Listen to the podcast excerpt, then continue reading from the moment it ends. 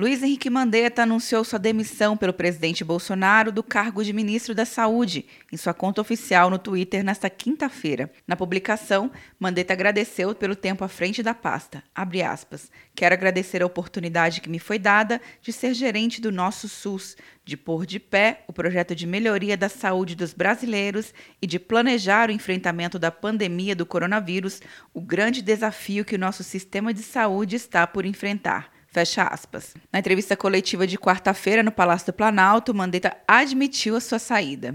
É, não somos insubstituíveis, não somos em nenhum momento, nunca falamos que somos. São visões diferentes. Eu, como médico, já aconteceu de eu falar para um paciente: olha, eu acho que tem que operar essa fratura. E eu tenho um colega que fala assim: olha, essa fratura eu não opero. E a família olhar os dois e falar: olha, eu, doutor Mandetta, gosto muito do senhor, mas eu não quero operar, eu opto por esse aqui. Não tem problema nenhum, gente.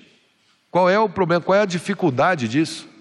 Então, essa prerrogativa, eu não estou ministro por obra do, de, de, de nada diferente do que do presidente. E ele claramente externa que ele quer um outro tipo de posição por parte do Ministério da Saúde. Mandetta e Bolsonaro já vinham divergindo sobre os caminhos para o combate à pandemia do novo coronavírus. O ministro se alinhava às orientações da OMS, Organização Mundial da Saúde, pela adoção de um isolamento social mais forte, enquanto o presidente vinha defendendo também a abertura gradual do comércio como forma de evitar impactos na economia e o uso da hidroxicloroquina em pacientes infectados pelo vírus. O novo ministro escolhido por Bolsonaro será Nelson Teik.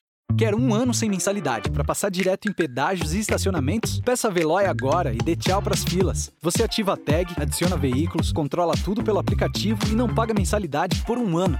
É por tempo limitado. Não perca. Veloy. Piscou, passou. De Brasília, Luciana Castro.